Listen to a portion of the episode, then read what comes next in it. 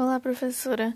Meu nome é Yamile Lorena Conrado, meu RA é 2020-2486 e eu sou do segundo semestre matutino de Medicina Veterinária. O texto que eu escolhi é referente à unidade 6, porque ele aborda o tema de direitos humanos, mais especificamente quando eles são violados. Inicialmente, percebemos que, mesmo após anos da sua emissão, há muitos casos de violações da Declaração Universal dos Direitos Humanos o que a torna, em muitos países, apenas um sonho. Como, por exemplo, segundo o relatório mundial de 2009, muitos indivíduos são torturados em pelo menos 81 países, julgados injustamente em pelo menos 54 países, têm a liberdade de expressão restringida em pelo menos 77 países.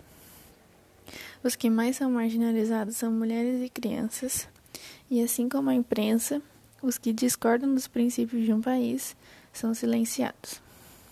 Como eu disse anteriormente, ainda que tenham acontecido algumas vitórias nas últimas décadas, as violações são como uma praga na atualidade. De acordo com o artigo 3 da Declaração, todos têm direito à vida, à liberdade e à segurança pessoal. E para exemplificar o descumprimento desse direito, temos os seguintes dados. Estima-se que 6.500 pessoas foram mortas no, em combate armado no Afeganistão em 2007. Porém, quase a metade delas foram mortes de civis não combatentes nas mãos de rebeldes. No Brasil, em 2007, conforme os números oficiais, a polícia matou pelo menos 1.260 pessoas, o total mais elevado até a data.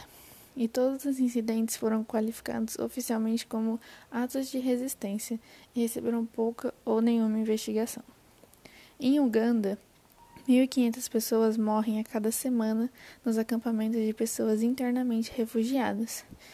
E, de acordo com a Organização Mundial da Saúde, 500 mil já morreram nesses acampamentos.